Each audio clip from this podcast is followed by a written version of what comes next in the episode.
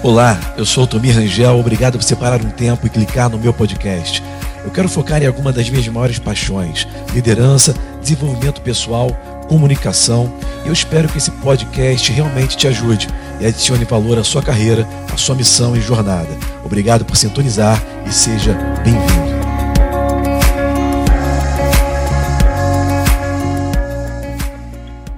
Senta, fica à vontade. Você que está em casa, presta bastante atenção, porque quem está em casa precisa de mais disciplina para poder receber alguma coisa.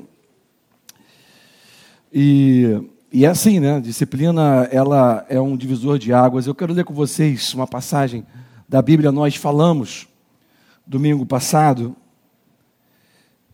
sobre um episódio e eu mencionei esse episódio e acabou que nós concluímos a mensagem somente na menção do episódio. uh, eu, sabe, eu sou uma pessoa que eu, eu sou como todo mundo, tenho muitas fragilidades e muitas coisas que eu não sou bom. Mas pregar a palavra de Deus é uma coisa que eu não preciso da ajuda de ninguém. e às vezes eu menciono um pouquinho alguma coisa, baixa um pouquinho, que eu acho que está muito alto, que eu perdi aqui o. Estava aqui agora, o negócio eu perdi aquela coisinha do microfone, a almofadinha. Então, graças a Deus a gente consegue é, evoluir e extrair do contexto dentro da Bíblia muitos princípios, né? Vou pedir de novo para você abaixar um pouquinho, que eu acho que está dando microfonia. Está muito alto, gente. Ou está legal? Você na internet, comenta aí que o pessoal está vendo como é que está o som. Estou sentindo o som um pouquinho diferente. Vamos lá. E eu quero ler com vocês então Marcos capítulo 8. A gente está falando sobre é, a diferença entre reino e igreja. Ainda estou entrando nesse assunto, ainda estou explorando, porque na verdade, gente, eu me espantei, eu, eu, eu, eu, ministrei lá na convenção anual da Donep esse ano, que excepcionalmente foi no mês de outubro, e eu me espantei como é que as pessoas do Brasil inteiro, né, quando ouviram um pouquinho daquilo que você ouve aqui todo domingo, elas é, tiveram uma grande reação. Né? Pessoas pediram para eu escrever livros acerca desse assunto, as pessoas estão muito interessadas, e eu me espantei pelo fato de que as pessoas realmente, às vezes, não param para pensar ou não têm a mínima ideia e, e, às vezes pensam que igreja é reino de Deus, reino de Deus é igreja.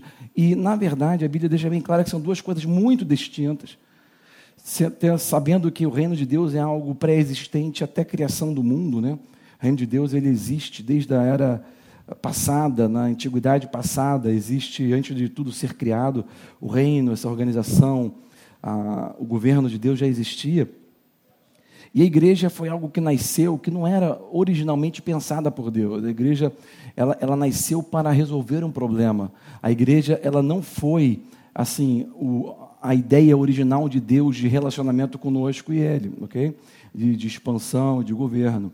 A igreja foi o resultado da queda do homem, ok?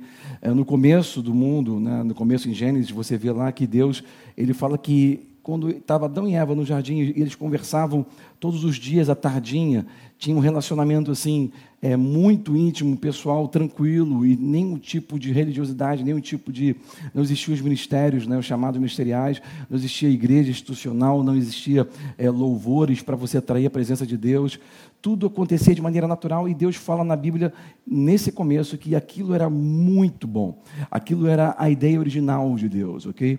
É, no capítulo 3 de Gênesis a gente vê que o homem ele sabota o plano de Deus, ou seja, ele peca e isso faz com que haja a necessidade da criação da igreja, a eclésia, né, como Jesus falou, como foi pensado pelos gregos, que nada mais é do como o senado de Deus, é, é a casa de poder de Deus que despacha as ordens do rei. Né?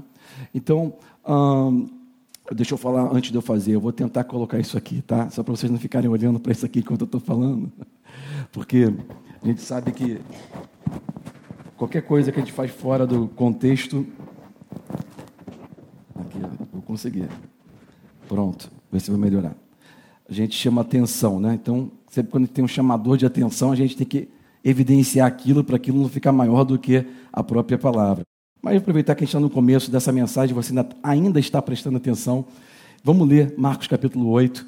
e vamos entender um pouco sobre a operação do reino de Deus, apesar de nós, e como nós devemos nos comportar é, quando seguimos pela fé, como buscamos, através do reino de Deus, uma saída ou um conserto para as nossas vidas. Marcos capítulo 8, versículo 22, a gente vai ler até o 20, 26, essa passagem que é um pouco conhecida já, diz assim. e chegou a Betsaida, e algumas pessoas trouxeram um cego a Jesus.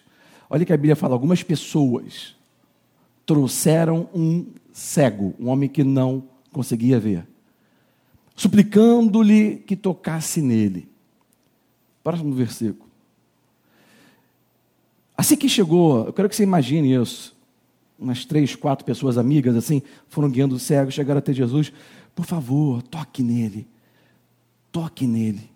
Jesus viu aquele clamor, aquelas pessoas clamando, pedindo aquilo. Na mesma hora, olha que a Bíblia fala. Jesus não falou nada, Jesus simplesmente pegou a mão do cego e tirou o cego do meio deles. Aquelas mesmas pessoas que tinham levado ele até Jesus. Tirou ele do meio deles e o levou para fora do povoado. Repete comigo: para fora do povoado. Eles viviam numa cidade, numa vila, ok? Tiraram ele, Jesus tirou ele da vila naquele exato momento. Então Jesus fez algo peculiar. Porque você imagina que quando você leva alguém para Jesus, Jesus vai, ok, vou fazer que você, vamos dar as mãos aí, vamos orar aqui por ele, né? Vamos, vamos, sei lá, é, vamos juntos ajudar. Não, não, não. Na mesma hora que eles clamaram para que os olhos daquele homem fossem consertados, na mesma hora que eles clamaram, Jesus pegou aquele homem pela mão e saiu dali. Primeira coisa, eu quero que você entenda, que você veja, identifique e tenha consciência da operação, ou operacionalidade do reino de Deus. Como que Deus se comporta, como que ele governa, que é muitas vezes conflitante com a metodologia de igreja ou a metodologia cultural da sociedade. Porque você imagina que uma pessoa que você vai ajudar e levar até Jesus, você imagina que Jesus vai reunir ali, vamos fazer aqui um GC, vamos aqui conversar. Não, olha o que aconteceu. Aquelas pessoas vieram clamando até Jesus pelo homem. Jesus pegou o homem pela mão imediatamente e saiu dali. Uma coisa meio abrupta, você não, você não imaginava aquilo acontecer. Imagina você leva o homem até lá, Jesus pega, deixa você no vácuo. Aqui no Rio de Janeiro a gente fala assim, né? Deu um perdido, deixou no vácuo. Jesus pegou literalmente aquele homem pela mão e deixou o resto no vácuo, com todo mundo olhando assim. Por que ele está indo? E Jesus literalmente saiu para fora do povoado. Ele, nem, ele não chegou assim no cantinho, não. Ele foi embora. Quem já viu o filme de Forrest Gump? ele sai correndo no Paraná e foi embora. Então, ele, ele pegou aquele jovem, pelo, aquele homem cego pela braço e foi embora. E os homens ficaram no vácuo, aquelas pessoas que levaram ele ficaram olhando, o que está acontecendo? Depois, quando chegou ali fora, a Bíblia diz que Jesus chegou naquele lugar e cuspiu nos olhos do homem. Repete comigo, ele cuspiu. Fala mais alto, ele cuspiu. Gente, você tem que ver isso. Jesus deixou o pessoal no vácuo, quando chegou ali fora, o homem pensou o quê? Estou andando aqui com Jesus, vai me levar para algum lugar especial. Né? Eu acho que eu estou andando com Jesus, se você está andando com Jesus, é alguma coisa especial na sua vida. As pessoas falam assim: olha, comece a andar com Jesus, a sua vida vai mudar. E mudou mesmo. Ele, além de ficar sozinho, só com Jesus, ele levou uma cuspada uma cusparada, né? Jesus literalmente levou ele para fora e fez assim, ó.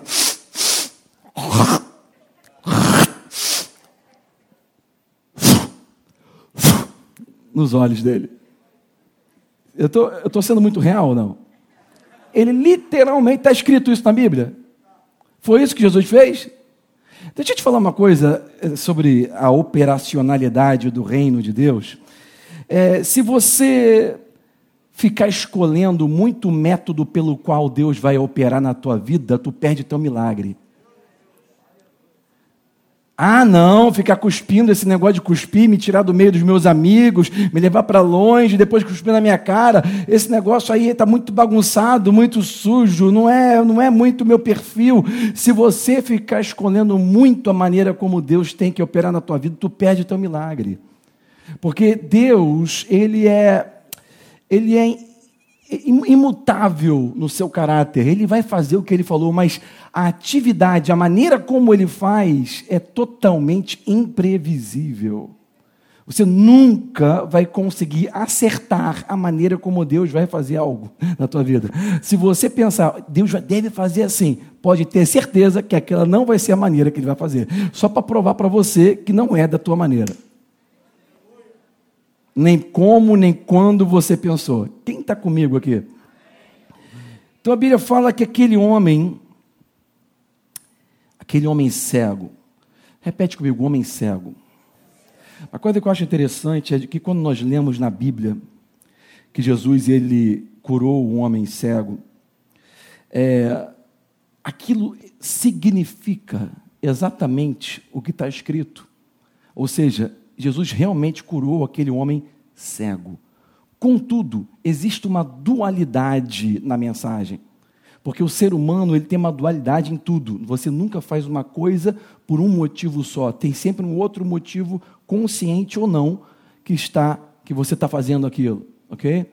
É por isso que existe uma coisa, é, é uma, a ciência da neurologia ela explica o seguinte: quando existe algo chamado dissonância cognitiva, né? É quando você não quer saber de verdade da sua vida porque aquilo vai doer muito, simplesmente pelo fato de que você poderia ter feito melhor.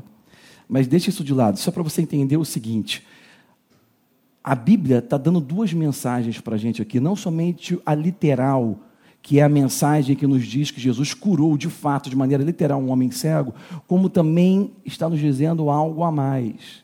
Porque nós sabemos que todos nós, em algum ponto de nossas vidas, ficamos cegos para algumas situações. Quem está me seguindo? Então Jesus está falando algo a mais para a gente aqui. Aí Jesus vai cuspiu nos olhos daquele homem. Uma coisa que eu acho interessante é que no versículo 22, nós lemos que aqueles homens que trouxer, quando trouxeram o cego para Jesus, eles falaram assim: toque nele, toque nele.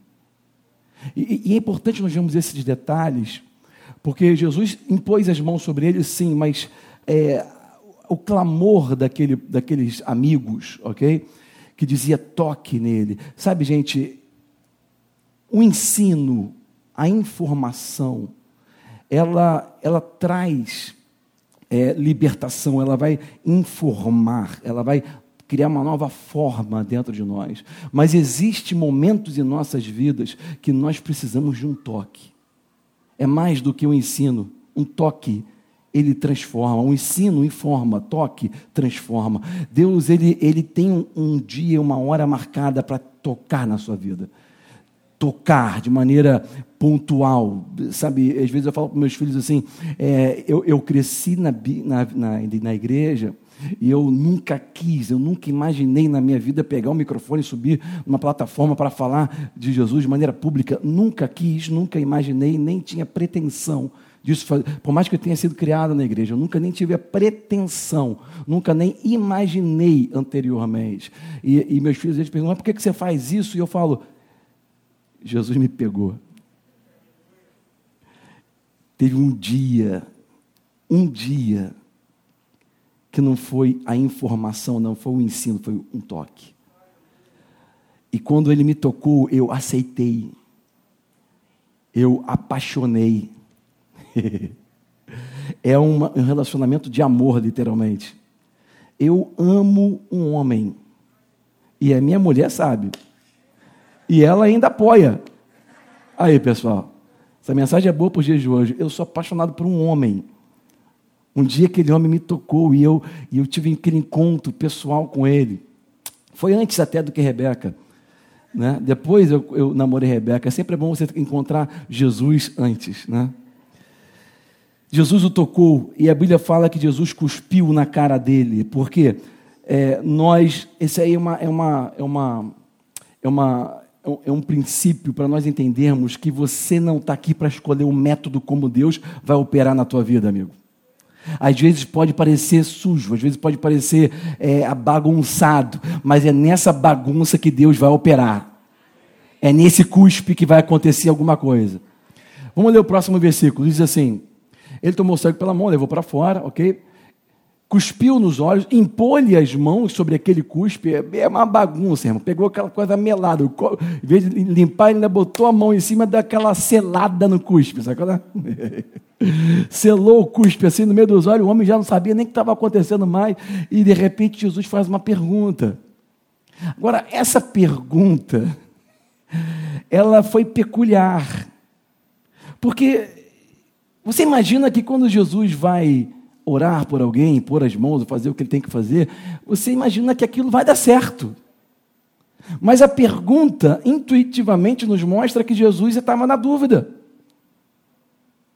Será que Jesus realmente estava na dúvida? Ou será que ele estava nos ensinando alguma coisa?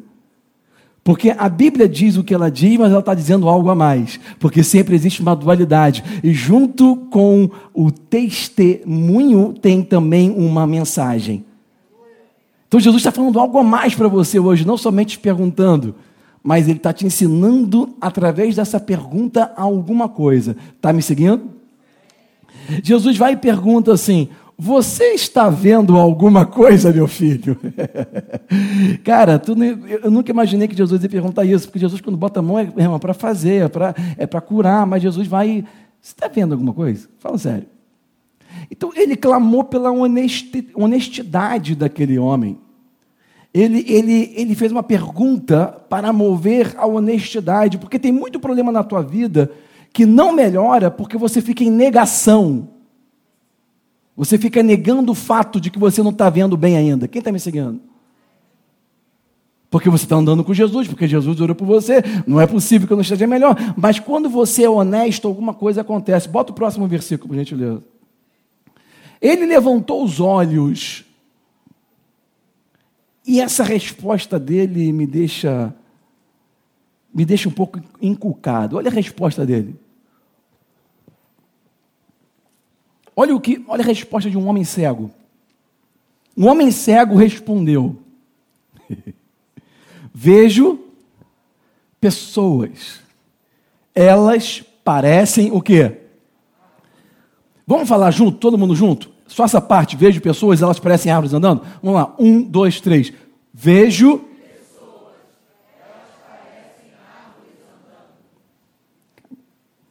Está fazendo sentido essa resposta para vocês, não? Por que, que não está encaixando alguma coisa aí que você não sabe o que, que é? A minha pergunta para você é o seguinte: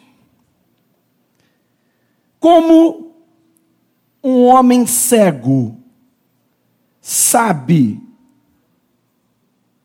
o que é uma árvore?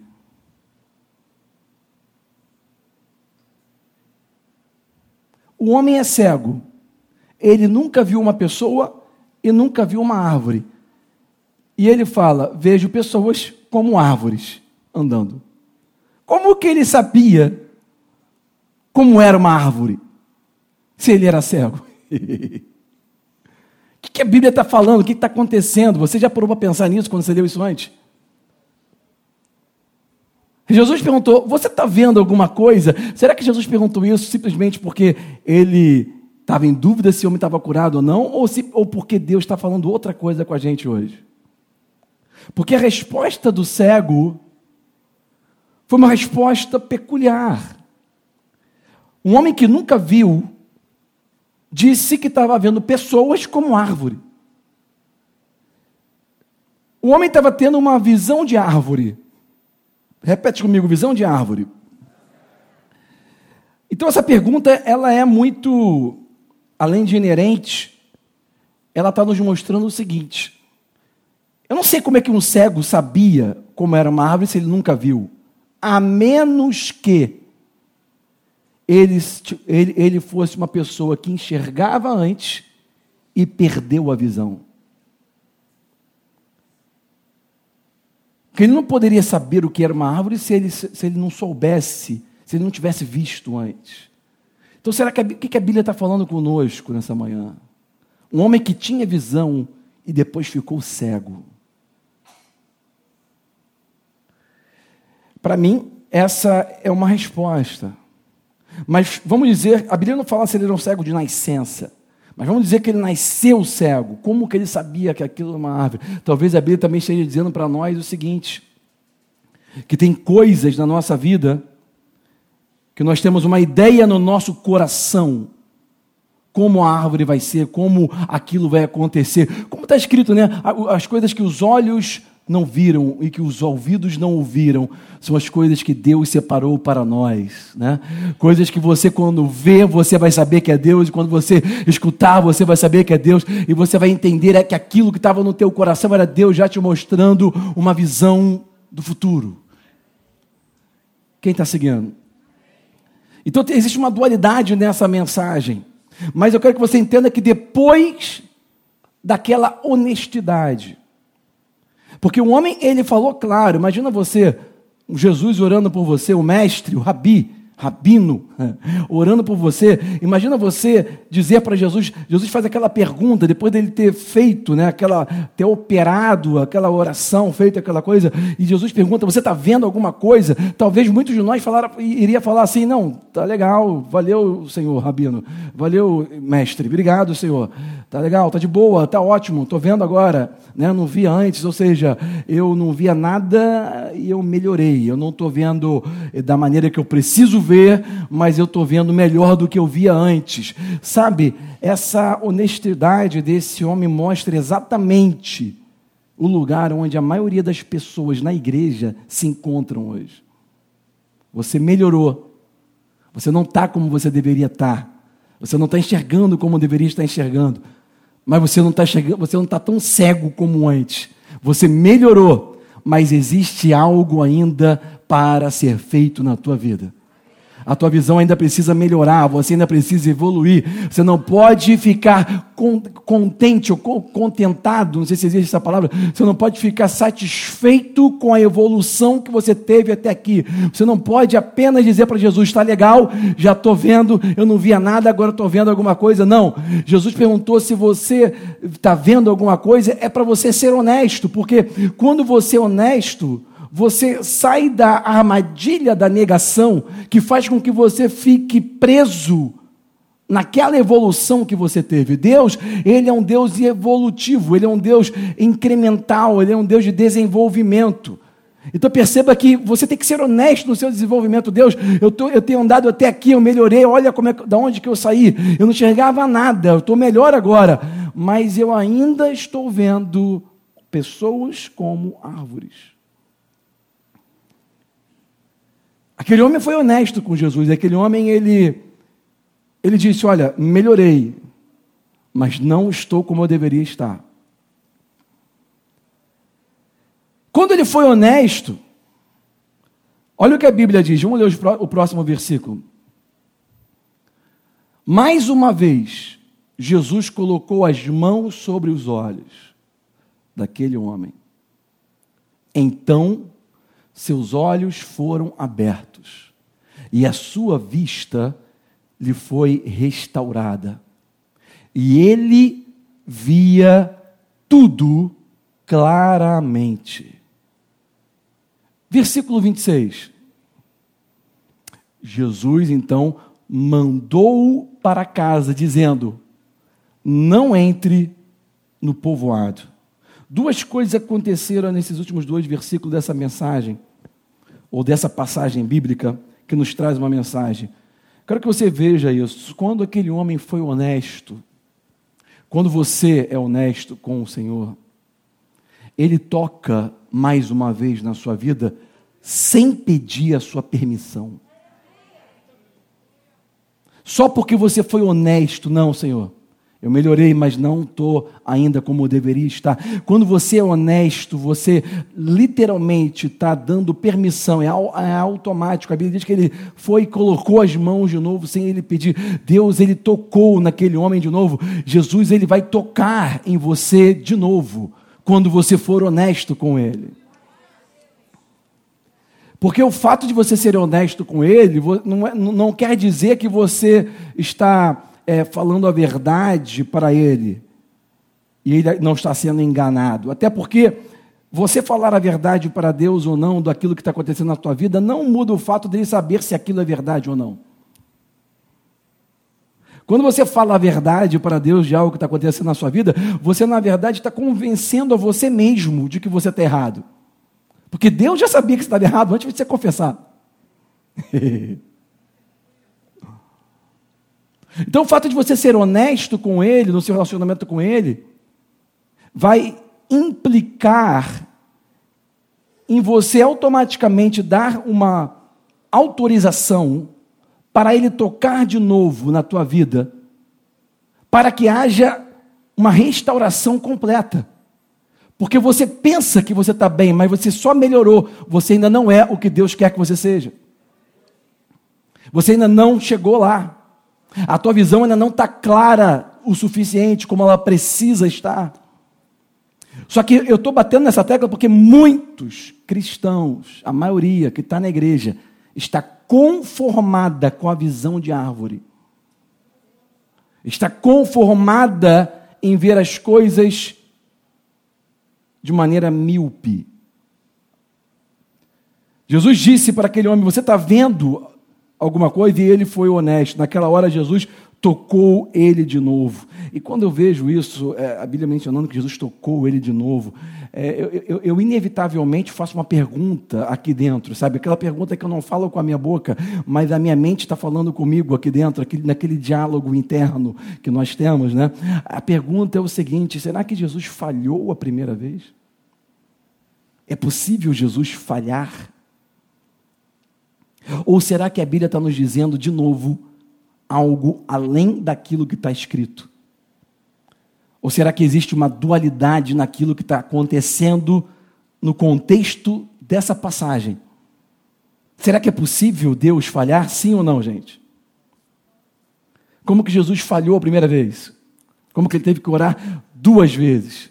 Preste atenção que eu estou acabando. Ou será que a Bíblia está nos dizendo, dizendo para mim e para você, que Deus trabalha de maneira incremental na nossa vida.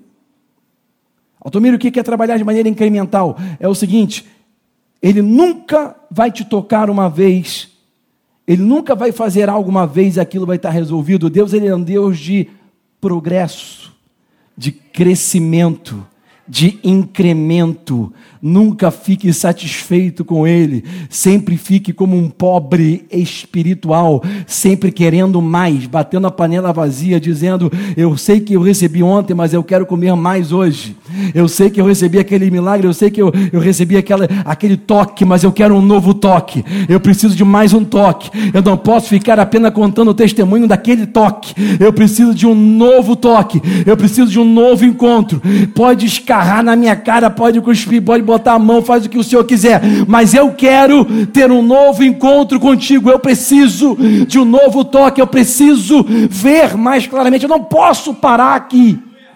Eu não posso parar aqui. Eu vou ser honesto com o Senhor. Eu melhorei, mas não é isso. Eu preciso de um novo toque. Será que a Bíblia está dizendo para nós que não é o fato de Jesus ter falhado ou não, mas que Jesus, que Deus, Ele quer trabalhar na tua vida de maneira incremental. Existe um novo toque, existe um novo encontro, existe algo a mais. Você não pode ficar satisfeito com a visão de árvore. Talvez a Bíblia esteja nos dizendo também que Ele é um Deus que termina o que começa. É um Deus que é, ele é o autor e ele é o consumador da nossa fé. Talvez a Bíblia esteja nos dizendo que se essa situação na tua vida que melhorou, mas não está como deveria estar, se ainda não terminou é porque Deus ainda não acabou. É porque Ele ainda está pronto para fazer algo a mais. Ele ainda está trabalhando e a operação do reino dele na terra acontece assim. É de maneira incremental. Não fique satisfeito com a melhora que você teve na sua vida até aqui. Não fique satisfeito com a melhora Deus não quer uma melhora, Deus quer terminar o que ele começou. Ele termina forte. Às vezes ele começa devagar, mas ele termina forte. E ele quer ser o consumador da tua fé. Ele quer dar mais um toque. Ele quer concluir. Mas você não pode ficar em negação. Você, você precisa ser honesto com ele e falar: Eu melhorei, Senhor, mas eis-me aqui mais uma vez. Toca em mim. Eu preciso de um novo toque. Eu não estou vendo direito, eu estou vendo melhor, mas eu não estou vendo direito. Ver melhor não é ver claro, não é ver direito, não é ver certo. A maioria dos cristãos está vendo melhor, eles estão vendo melhor do que de onde eles saíram, mas não estão completamente como Deus fez eles para ser. Você precisa ver tudo claramente. E uma coisa que eu acho muito interessante, eu vou terminar agora para chamar até o pessoal do louvor aí, a gente vai ter um momento maravilhoso aqui agora de Santa Ceia. Você que tem em casa, se quiser participar, você pode participar, basta você pegar um pedaço de pão, cortar entre seus, os seus familiares aí, pegar um copo de vinho, de suco de uva, prepara aí. E você em casa pode participar junto com a gente, sem problema nenhum. A gente vai fazer uma oração que vai te capacitar para isso. Mas eu quero terminar e fechar te mostrando uma coisa que nós lemos no versículo 26. E eu quero que você preste muita atenção, porque esse, esse ponto aqui talvez seja um dos mais importantes. Porque Jesus ele fala no versículo 26 o seguinte: olha, a Bíblia deixa registrado no papiro em grego para nós traduzirmos para o nosso latim hoje, que diz o seguinte: Jesus mandou ele para casa. Bom, o pessoal da esquerda aí vai ficar feliz, os fica em casistas, né? Fica em casa, fica em casa, vai ficar feliz com essa. Tá vendo? A Bíblia está escrito para ficar em casa. Não, irmão, ele estava na rua, Deus mandou ele voltar para casa para não ficar na rua à toa, ok? Tem que sair com propósito. Ele saiu com propósito, estava vendo claramente, agora ele voltou com propósito. Vamos lá. Jesus mandou ele ficar em casa, mas eu quero que você entenda a ordem. A ordem não foi apenas ir para casa. A ordem foi: não entre novamente no povoado. Não entre novamente na vila. Não volte para da onde você veio. Ele literalmente está falando o seguinte: não se encontre mais com aquelas pessoas que te ajudaram até aqui.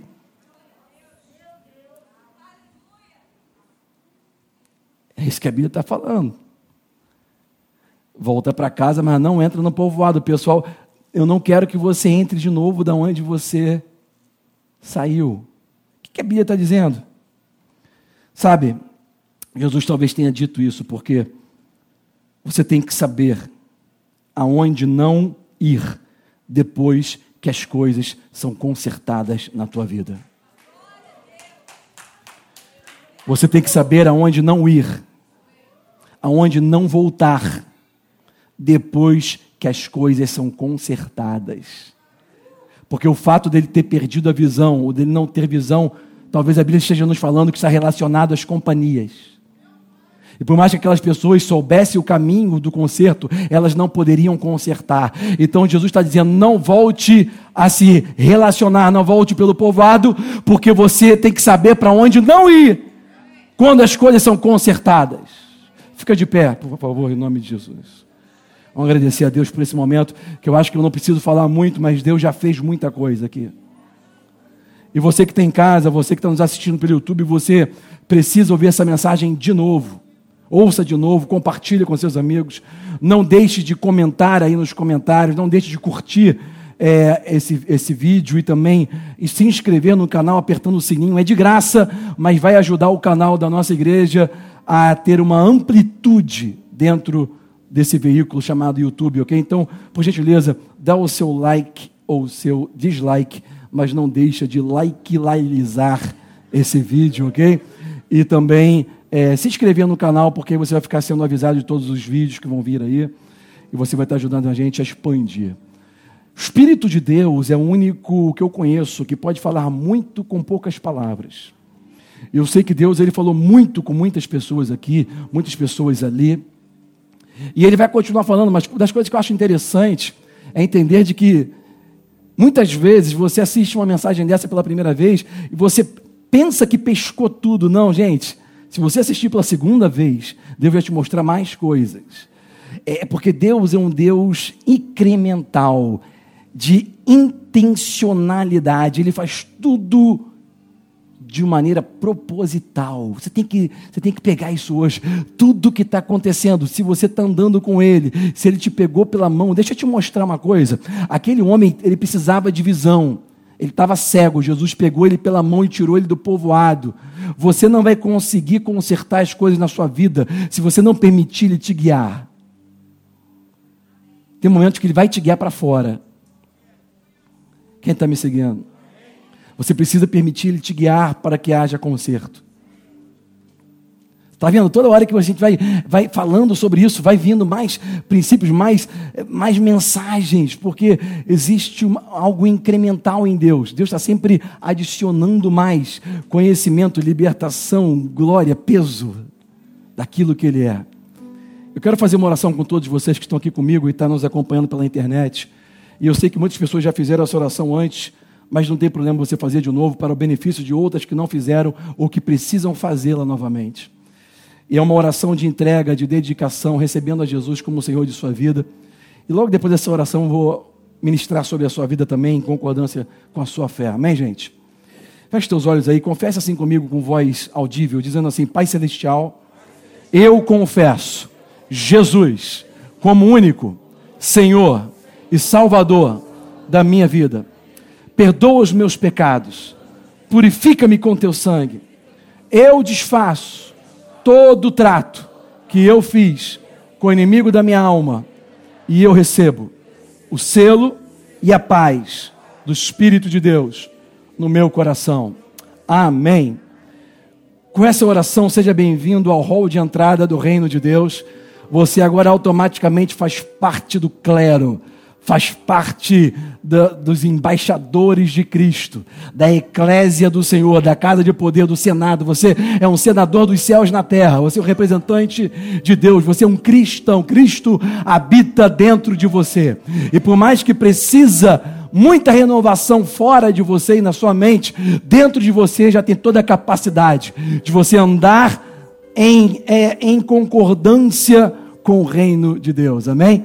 Com aquilo que ele fala e sabedoria está vindo sobre a sua cabeça agora.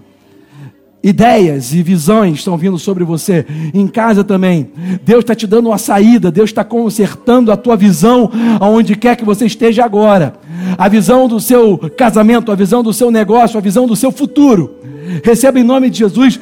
Pai, vem agora sobre a vida de cada um, consertando a visão, a visão que foi formada pela criação a visão que foi formada pelas experiências passadas, a visão que foi formada pelos embates e conflitos mentais, a visão, Deus, que foi deturpada, distorcida, vem agora trazer uma visão nova para jovens, homens, mulheres, crianças, para que eles tenham clareza na visão, para que eles possam ver tudo de maneira mais clara, para que não haja atraso, para que não haja mais assaltos, para que não haja mais perdas, mas que eles possam receber agora, Pai, um novo toque. Um novo toque. Diz para ele: toca-me de novo, Senhor. Peça a ele: toca-me de novo. Eu não estou vendo ainda como eu deveria ver. Eu melhorei, mas eu sei e eu quero mais. Diz para ele hoje. Pai, venha operar através da tua palavra. A tua palavra, ela faz o trabalho. A tua palavra, ela cumpre, ela, ela manifesta, ela, ela não volta para o Senhor sem antes prosperar naquilo que ela foi enviada. A tua palavra é fiel, é digna. A tua palavra, Senhor, ela é independente e apesar de nós, opera, ó oh Deus, milagres e maravilhas e prodígios no meio do teu povo, daqueles que estão me assistindo pela internet, pelos canais em nome de Jesus. Quem crê, enche o peito de ar agora e diz: Amém. Amém. Graças a Deus. Deus é bom demais. Obrigado, Pai. Traz aí a mesa. Vamos fazer essa, esse momento que também é um mandamento e é um momento de ponto de contato, né, onde você vai pegar os elementos e vai conectar a tua fé e esse mandamento está escrito que nós devemos fazer sempre em memória dele, até o dia que nós não vamos fazer mais aqui, mas que a próxima ceia será no reino dos céus. Né? Imagina a ceia no reino dos céus. Não é isso aqui, é um banquete, gente.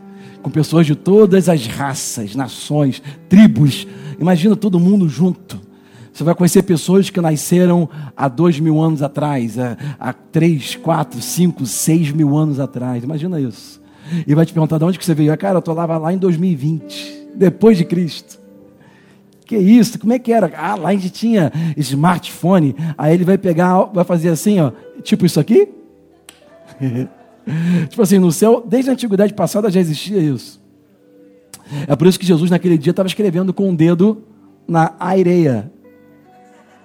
Você não está aqui, você não está entendendo. Pastor Tomia, vamos lá, vamos, deixa de brincadeira, vamos fazer essa, esse momento mais sério aqui e vamos é, consagrar esses elementos Estende sua mão para cá em concordância comigo. Você que está em casa, levanta aí o teu pão, o teu vinho, o teu cálice de suco de uva. Pai, nós te agradecemos pela, pela consciência, pelo entendimento de estarmos cumprindo o teu mandamento de maneira livre, de maneira espontânea, com toda gratidão, com toda alegria. Senhor, nós fazemos isso com alegria, porque a tua morte e a tua ressurreição é a nossa vitória é, mostra para nós o caminho. Senhor, guia-nos para fora do povoado. Toca na nossa vista nessa manhã, que haja milagre no nosso meio, até de quem está em casa, fora do Brasil. Toca nesse povo que está fora, Pai. Pai, tu tens guiado os nossos passos. Confirma os nossos passos. Que essa última semana do mês de outubro seja uma, uma semana espetacular uma semana extraordinária. Que a nossa visão seja ajustada, a nossa vista consertada. Que haja conexões, realizações, milagres, portas abertas. Que o Senhor venha nos conduzir para fora de situações de nossas vidas. Nós cremos e recebemos nessa semana, no início do mês de novembro de 2020. O ano não acabou, por isso, Senhor, eu sei que o Senhor ainda não terminou a sua obra. Aleluia. Em nome de Jesus, quem crê diz amém.